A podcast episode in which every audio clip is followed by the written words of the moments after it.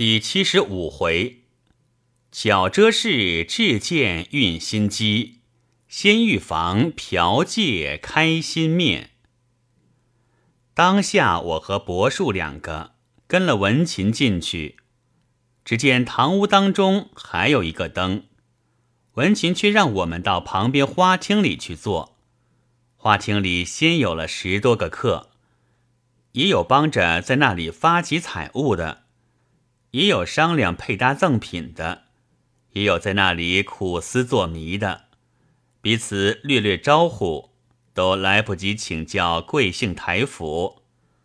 文琴一面招呼坐下，便有一个家人拿了三张条子进来，问猜的是不是？原来文琴这回灯谜比重不同，在门外迷灯底下设了桌椅笔砚。凡是射的，都把谜面条子撕下，把所射的写在上面，由家人拿进来看。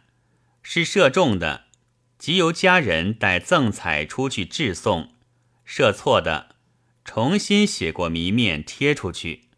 那家人拿进来的三条，我看时，设的是第二条“百合”，第三条“乔”字。第二十条，周瑞。文琴说对的，那家人便照配了财物，拿了出去。柏树道：“我还记得，那外面第一条可是临丧不哀，第五条可是吾必以众子为巨擘焉，第十七条可是五羊之皮。”文琴拍手道：“对对。”非但打得好，记性更好。只看了一看，便连粘的次第都记得了。佩服佩服！说罢，便叫把那几条收了进来，另外换新的出去。一面取彩物送与柏树，家人出去收了柏树社的三条，又带了四条进来。我看时，是第三条社。非其罪也。第四条设当是时也。第十九条设以素易之。第六条设此匹夫之勇。我道做也做得好，设也设得好，并且这人四书很熟，是孟子《论语》的，只怕全给他设去了。文琴给了彩赠出去，我道。第十一条只怕我射着了，可是合肥？文琴拍手道：“我以为这条没人射着的了，谁记得这么一个吃肥王哟？”我道：“这个应该要做卷帘阁更好。”文琴想了一想，大笑道：“好好好个肥和！原来阁下是个老行家。”我道。不过偶然碰着了，何足为奇？不知第二十一条可是未饮新鲜醉？文琴道：“正是正是。”我道：“这一条以西厢打西厢，是天然佳作。”文琴忙叫取了那两条进来，换过新的出去，一面又送彩给我。柏树道：“两个县名，你设了一个男的去。”我设一个容易的吧。第八条可是陈留，我道：殷伯设了第八条，我来设第十六条，大约是小心。文琴道：敏捷的很，这第十六条是很犯的，真了不得。又是一面换新的，一面送彩过来，不必多赘。文琴检点了一会儿，道。西厢谜只设了一个，我道，我恰好想了几个，不知对不对。第三十一可是批下赔钱货，第三十二可是反银浮银，三十三可是这席面真乃乌合，三十四可是只许心儿空想。文琴惊道：“阁下真是老行家。”堂屋里还有几条，一并请教吧。说着，引了我和柏树到中堂屋里去看，只见先有几个人在那里抓耳挠腮的想，抬眼看时，只见三十五，余孟子一，《论语》一；三十六，善，《论语》一，《孟子》一；三十七，正，《论语》一，《中庸》一。三十八，见迎佛骨，《论语》一，《孟子》一。三十九，师解，《孟子》二句不连。四十，红点，《孟子》一，《论语》一。我们正要再看，忽听得花厅上哄堂大笑，连忙走过去问笑什么。原来第十八条谜面的“公”字，有人射着了“前道乃革”一句，因此大众哄堂。伯树道：“我设一条虽不必哄堂，却也甚可笑的。那第二十六条定是眼花缭乱，口难言。众人想一想谜面，都不觉笑起来。我道，请叫那四十条。”一点红的，孟子可是观其色，《论语》可是赤也为之小。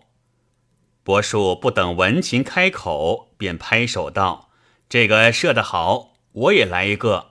第三十八句可是故退之，不得于君。”文琴摇头道：“你两位都是健将。”正说话时。堂屋里走出一个人，拿了第三十五条，问道：“孟子可是可以语，《论语》可是可以兴。”文琴连忙应道：“是是是。”即叫人分送了彩，又换贴上新的。伯树道：“这一条别是一格，我们设的太多了，看看旁人设的吧。”于是又在花厅上检看射进来的，只见第七条射了四方风洞，十四条射了梅遮拦，十五条射了小遮拦，十三条射了大雷音。我看见第三十七条底下著名赠彩是石表一枚，一心要得他这石表来玩玩，因此潜心去想。想了一大会儿，方才想了出来。因问文琴道：“三十七条可是天之未丧斯文也，则其正举。”文琴连忙在衣袋里掏出一个石表，双手送与我道：“成教成教，这一条又会又犯，真亏你设。”我接过签谢了，拿起来一看。却是上海三井洋行三块钱一个的，虽不十分贵重，然而在灯谜赠彩中也算得独树一帜的厚彩了。伯树看见了，道：“你不要瞧它是三块钱的东西，我却在他身上赚过钱的了。这东西买它一个要三块钱，要是买一打可以打九折，买十打可以打八折。”买五十打可以打到七五折。我前年买了五十打，回济南走了一趟，后来又由济南到河南去，从河南再来京，我犯的五十打表一个也没有卖去。沿路上见了当铺，我便拿一个去当，当四两银子一个也有，当五两一个的时候也有，一路当到此地，六百个表全当完了。碰巧那当票还可以卖几百文，我仔细算了一算，赚的利钱比本钱还重点呢。说笑了一会儿，又看了别人射了几个，夜色已深，各自散去。过了几天，各行生意都开市了，我便到向有往来的一家钱铺子里去商量一件事。到的那里。说是掌柜的有事，且请坐一坐。原来那掌柜的姓运，好动仙。我自从入京之后，便认得了他，一向极熟的。每来了，总是到他办事房里去坐。这一回我来了，铺里的人却让我坐到客堂里，说办事房里另外有客，请在这里等一等。我只得就在客堂里坐下，等了一大会儿。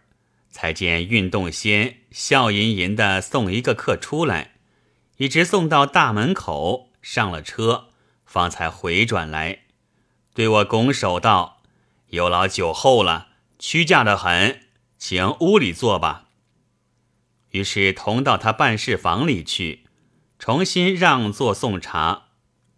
董仙道：“兄弟今年承周中堂委了一个差事。”事情忙点儿，一向都少后。您是大量的，想来也不怪我懒。我道好说好说，得了中堂的差事，一定是恭喜的。董仙道，不过多点穷忙的事罢了，但得有事办，就忙点儿也是值得的。说时，手指着桌上道：“您瞧。”就是方才那个客送我们老中堂的制件，特程来烦兄弟代送的，说不得也要给他当差。我看那桌上时摆着两个紫檀木匣子，走过去揭开盖子一看，一匣子是平排列着五十支笔，一匣子是平列着十锭墨，都是包了金的。我暗想，虽是送中堂之品，却未免太讲究了。墨上包金，还有的好说；这笔杆子是竹子做的，怎么都包上金呢？用两天不都要掉了下来吗？一面想着，顺手拿起一支笔来看，谁知拿到手里沉甸甸的，重的了不得，不觉十分惊奇。拔去笔套一看。却又是没有笔头的，更觉奇怪。洞仙在旁哈哈大笑道：“我要说一句放肆的话，这东西您只怕是头一回瞧见呢。”我道：“为什么那么重？难道整根是金子的吗？”洞仙道：“可不是。您瞧那墨嘛。”我伸手取那墨时，谁知用力少点儿，也拿它不动。想来自然也是金子了，便略微看了一看，仍旧放下道：“这一份礼很不轻。”洞仙道：“也不很重，那笔是连帽四两一支，这墨是二十两一锭，统共是四百两。”我道：“这又何必？有万把两银子的礼，不会打了票子送去。”又轻便，在受礼的人有了银子，要什么可以置办什么，何必多费工钱做这些假笔墨呢？送进去就是受他下来也是没用的。董贤哈哈大笑道：“我看天底下就是您最阔，连金子都说是没用的。”我道：“谁说金子没用？”我说拿金子做成假笔墨是没用的罢了。董仙道：“那么您又傻了。他用的是金子，并不用假笔墨。我也知道打了票子进去最轻便的，怎奈大人先生不愿意担这个名色，所以才想方做成这东西送去。人家看见送的是笔墨，很雅的东西。”就是受了也取不伤廉。我道：“这是一份至礼，却送的那么重。”洞仙道：“凡有所谓而送的，无所谓轻重，也和咱们做买卖一般，一分行情一分货。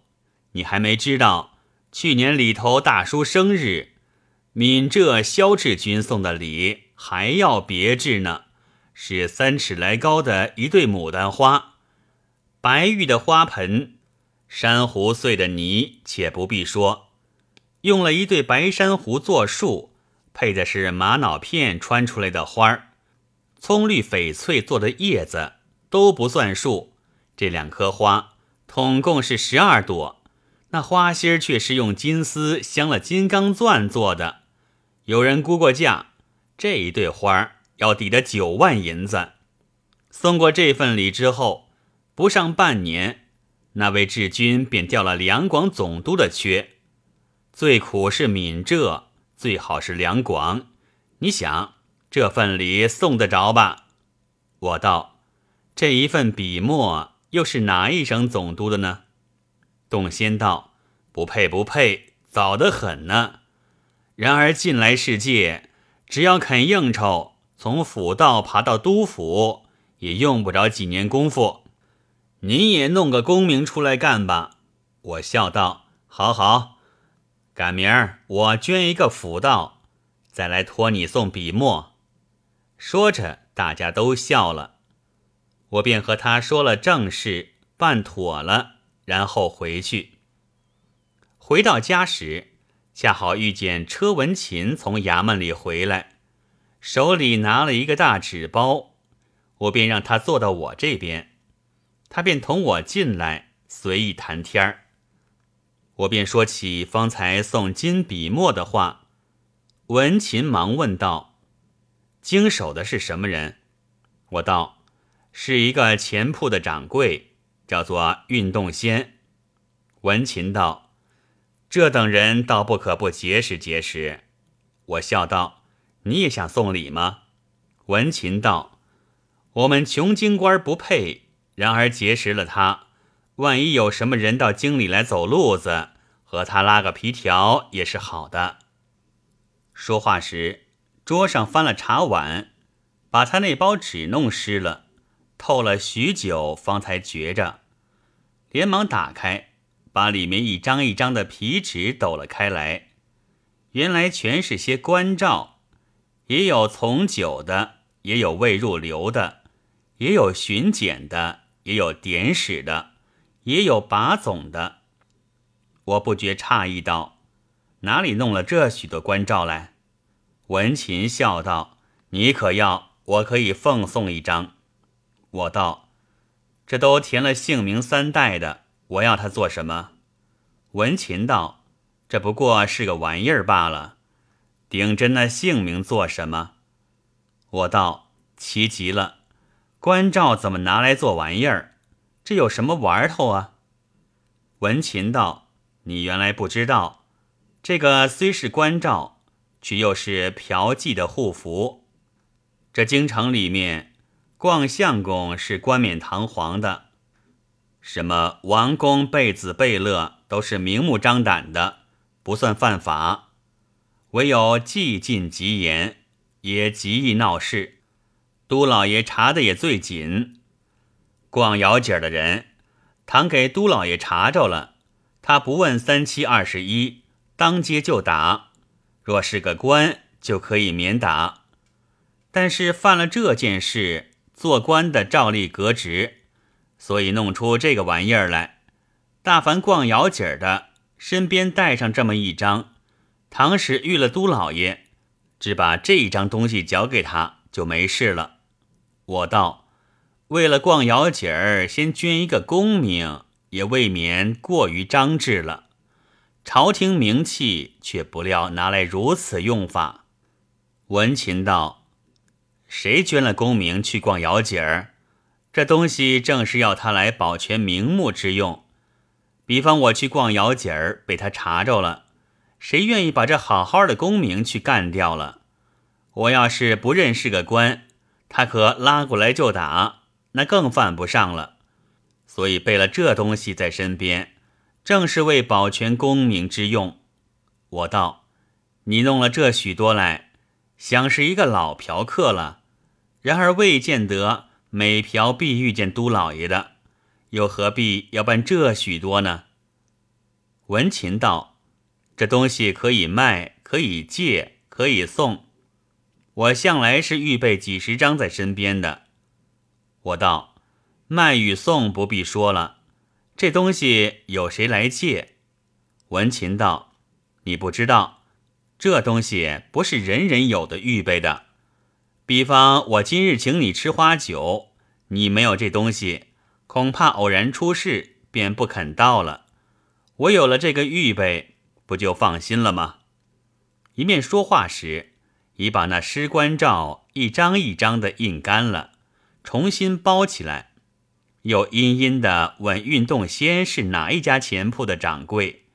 我道：“你一定要结识他，我明日可以给你们拉拢。”文琴大喜。到了次日，一早就过来央我同去。我笑道：“你也太忙，不要上衙门吗？”文琴道：“不相干，衙门里今日没有我的事。”我道：“去的太早了。”人家还没有起来呢，文琴又连连作揖道：“好人没起来，我们等一等。倘使去迟了，恐怕他出去了呢。”我给他缠的没法儿，只得和他同去。谁知洞仙果然出门去了，问几时回来，说是到周宅去的，不定要下午才得回来。文琴没法儿，只得回去。我却到柏树那里去有事，办过正事之后，便随意谈天。我说起文琴许多关照的事，柏树道：“这是为了从前出过一回事，后来他们才想出这个法子的。自从行出这个法子之后，户部里却多了一单大买卖，甚至有早上填出去的关照，晚上已经缴了的。那要嫖的人。”不免又要再捐一个，那才是源源而来的生意呢。我道：“从前出的是甚事？”柏树道：“京城里的窑姐儿最粗最贱，不知怎么那一般人偏要去走动，真所谓逐臭之夫了。有一回巡街御史查到一家门内有人吵闹，便进去拿人，谁知里面有三个阔客。”一个侍郎，一个京堂，一个侍讲。医生说都老爷查到了，便都吓得魂不附体。那位京堂最灵便，跑到后院里，用梯子爬上墙头，往外就跳。谁知跳不惯的人，忽然从高落下，就手足无措的了。不知怎样一闪，把腿跌断了，整整的医治了半年才的好。因此把缺也开了。那一位侍郎呢，年纪略大了，跳不动，便找地方去躲，跑到茅厕里去，以为可以躲过了。谁知走得太忙，一失脚掉到了粪坑里去。幸得那粪坑还浅，不曾沾灭顶之凶。然而已经闹得异乡遍体了。只有那位侍讲。一时逃也逃不及，躲也躲不及，被他拿住了。自己又不敢说是个官儿，若是说了，他问出了官职，明日便要专折奏参的，只得把一个官字藏起来。那位都老爷拿住了，便喝叫打了四十下小板子。这一位翰林侍讲凭空受此其辱，羞愧的无地自容。回去便服毒自尽了，却又写下一封遗书给他同乡，只说被某御史当街羞辱，无复面目见人。同乡京官得了这封书，便要和那御史为难，恰好被他同嫖的那两位侍郎京堂知道了，一个是被他逼断了腿的，一个是被逼下粪坑的，如何不恨？便暗中帮忙，怂恿起众人。于是同乡京官斟酌定了文士之词，只说某事讲某夜有某处回狱，首登为风所吸，是被某御史遇见，平素素有嫌隙，只为犯业，将其当街斥责云云。据了这个意思，连衔入奏。那两位侍郎经堂，更暗为援助，锻炼成狱，把那都老爷革职，发往军台。这件事出了以后，一般逐臭之夫便想出这关照的法子来。正说的高兴时，家里忽然打发人来找我，我便别过柏树回去。正是只缘一段风流案，断送功名更戍边。不知回去之后又有甚事，且待下回再记。